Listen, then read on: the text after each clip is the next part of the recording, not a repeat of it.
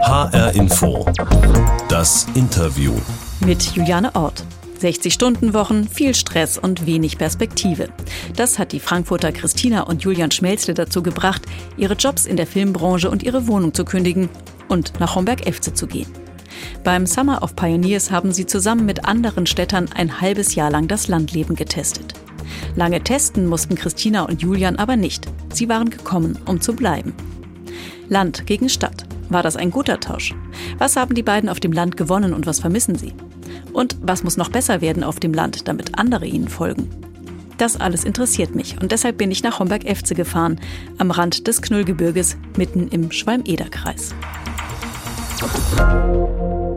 Wir haben uns hier im Coworking Space von Homberg getroffen, den ihr oder den zumindest Julian ja auch zum Arbeiten nutzt.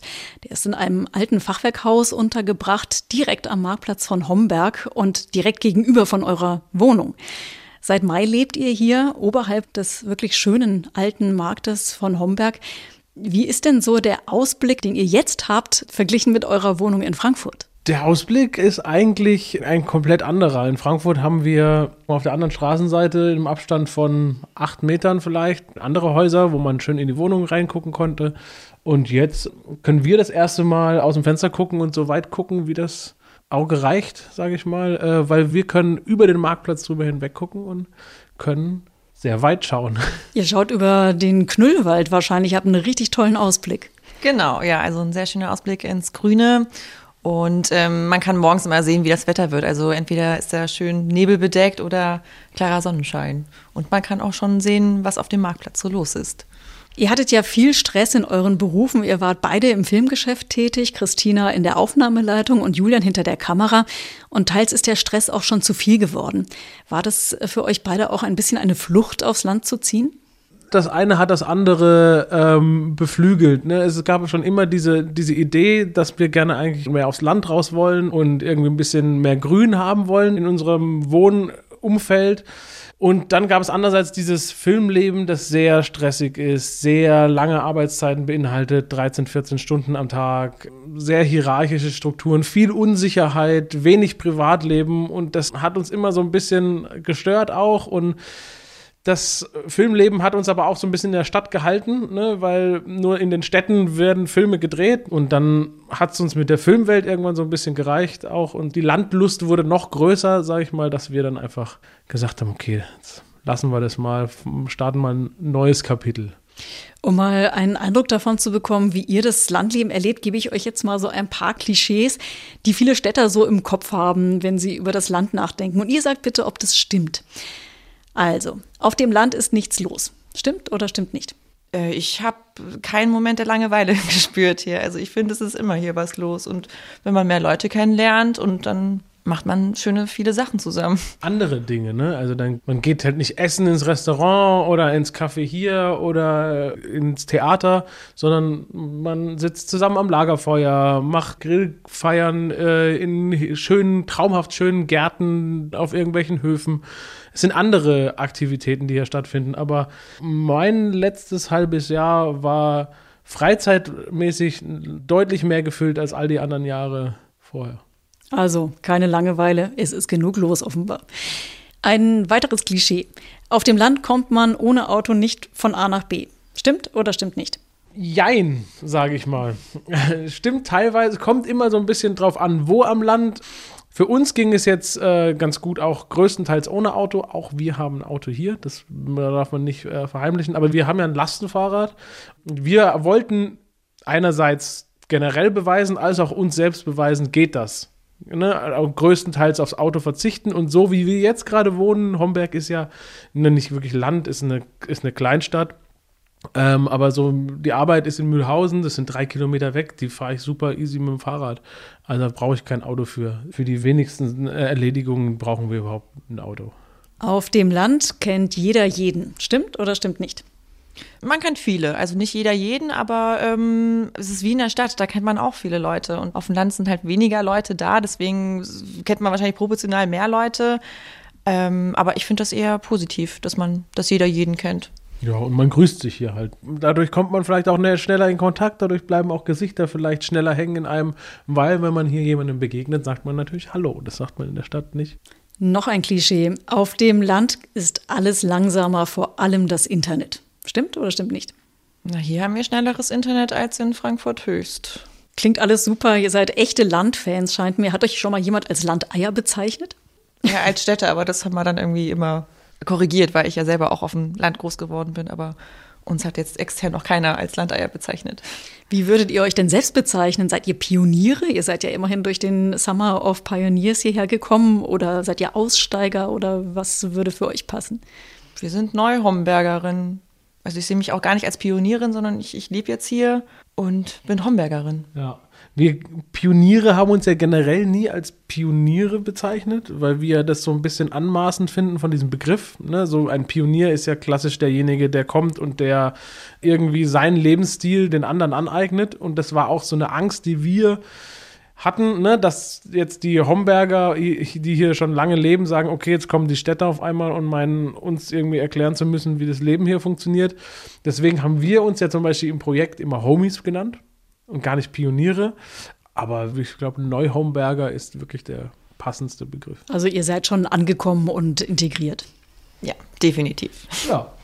Jetzt haben die Pioniere natürlich auch günstige Startbedingungen gegeben. Ihr seid nicht allein gekommen, sondern war Teil einer Gruppe. 20 Leute wart ihr insgesamt von überall her, Berlin, Wien, Hamburg, Darmstadt und noch andere Städte. War das auch ein Grund für euch, dass ihr euch für Homberg entschieden habt? Das war der Hauptgrund dass wir nicht alleine in eine neue Umgebung kommen, sondern dass wir auch vor allem in eine Stadt kommen oder äh, aufs Land ziehen, wo auch Perspektive ist, wo, wo es schon ein vorhandenes Netzwerk gibt, die an den gleichen Strang ziehen, die wollen, dass ihre Heimat vorankommt, dass sie nicht stehen bleibt, dass sie nachhaltig gestaltet ist und das auf jeden Fall, dass wir mit 20 Menschen hier waren, das ist der beste Start gewesen, ja. den wir hatten. Ich glaube, das ist essentiell gewesen. Also nicht nur für uns, sondern auch da, dafür, dass wir so sehr jetzt quasi schon uns hier verorten können und in, in, integriert sind, weil alle wissen, dass wir da sind. Und die, die Interesse haben, die uns gegenüber offen sind, die sagen, oh, ich finde es interessant, die wissen, wie man uns kontaktieren, die können auf uns zukommen. Und deswegen ist das in so einer Gruppe zu kommen ein totaler Katalysator, um irgendwie äh, Fuß zu fassen. Hm, also das hat schon äh, offenkundig sehr geholfen. Wie war es denn umgekehrt? Äh, Julian, du hast es gerade schon so erwähnt, ihr hattet ein bisschen Angst, dass ihr hier so als, hu, jetzt kommen die Städter angesehen werdet, als Invasoren, die irgendwie das Heil bringen sollen. ähm, wie haben euch denn die Homberger empfangen? Fanden die das gut oder haben die eher ein bisschen gefremdelt am Anfang?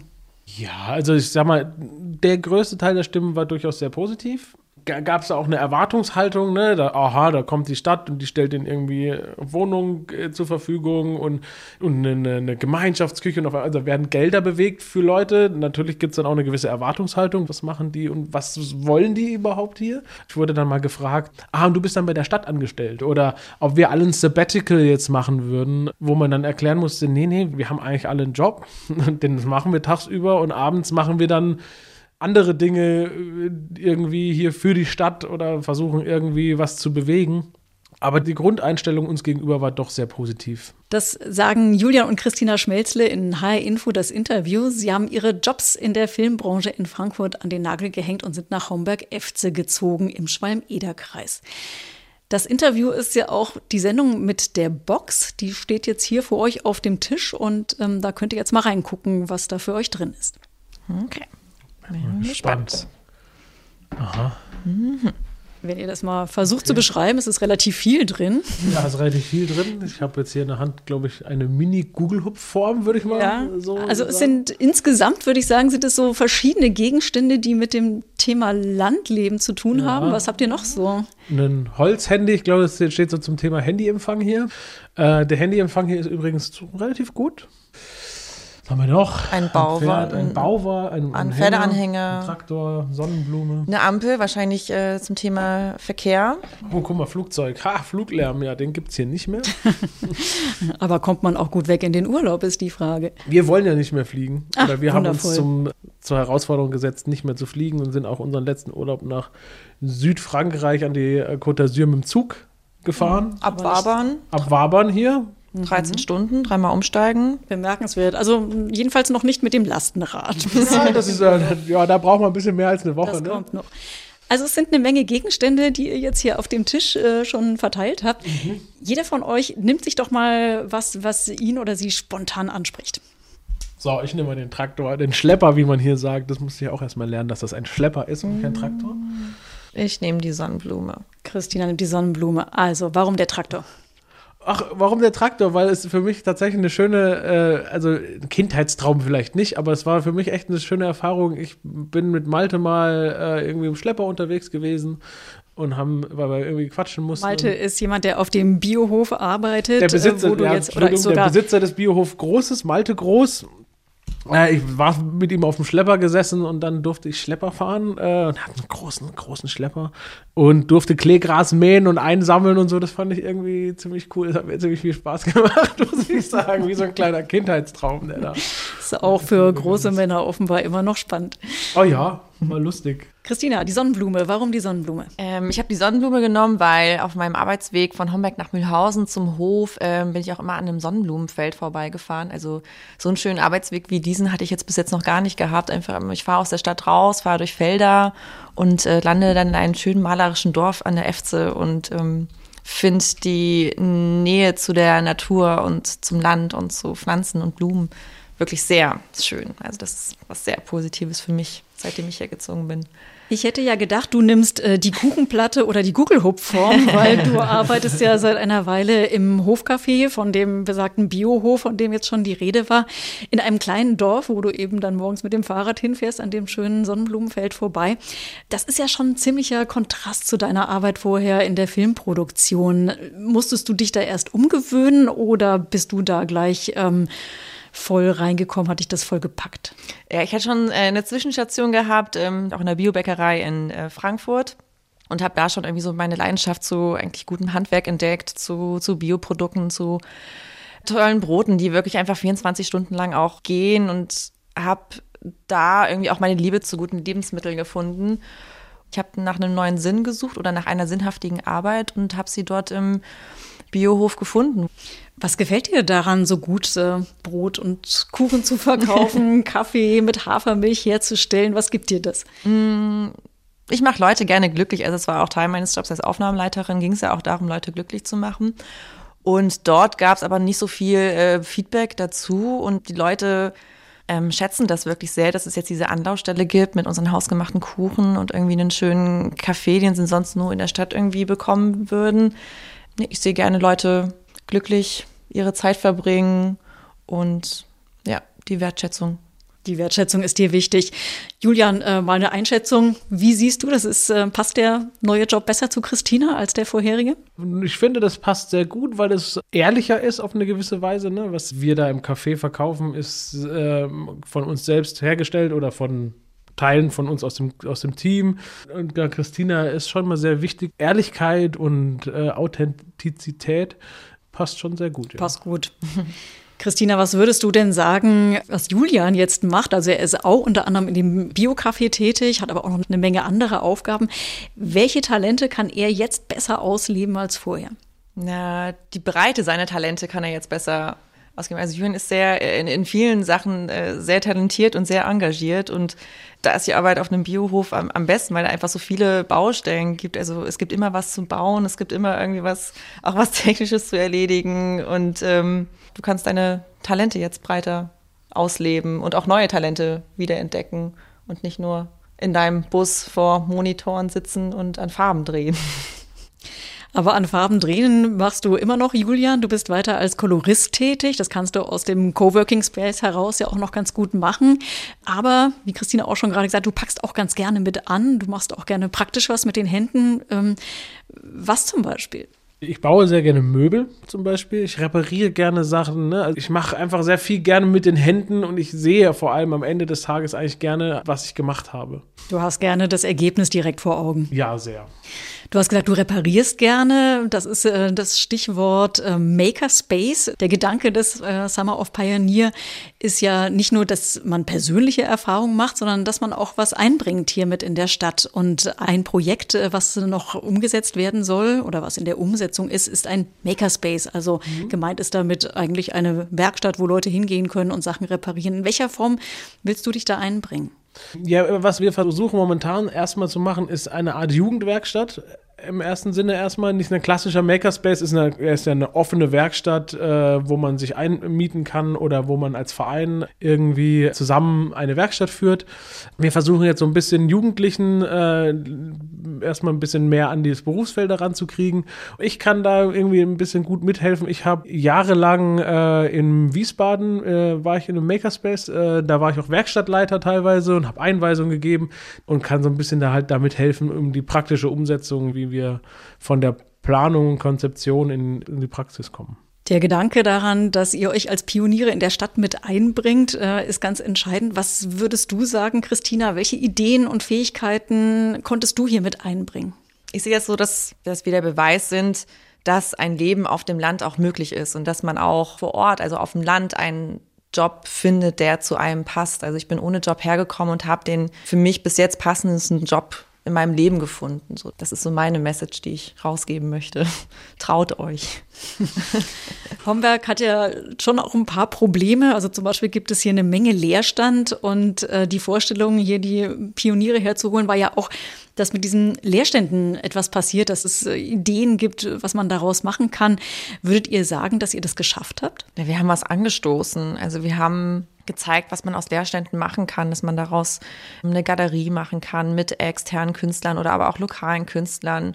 Ja, angestoßen ist der richtige Ausdruck, würde ich sagen. Und jetzt müssen noch Leute kommen und das einfach nochmal in die Hand nehmen. Ja, wir sind bei vielen Sachen natürlich auch in so einer Verstetigungsphase. Ne? Also anstoßen, klar, kann man viel, auch aber gerade so aus so Thema Leerstände, da ist in einem halben Jahr nicht viel zu bewegen. Ne? Da ist ein halbes Jahr wirklich echt sehr knapp und dafür finde ich persönlich, haben, ist schon viel passiert. Wir hatten drei Ausstellungen, die wir in diese Leerstände gebracht haben.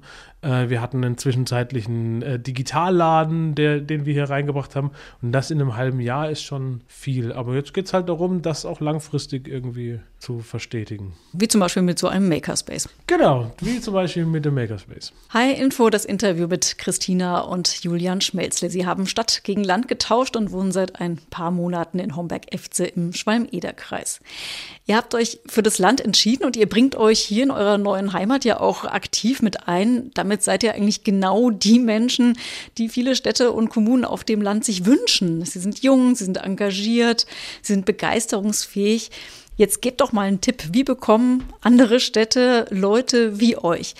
Was braucht man, um aufs Land zu ziehen? Also was sollte die Landseite im Angebot haben? Perspektive.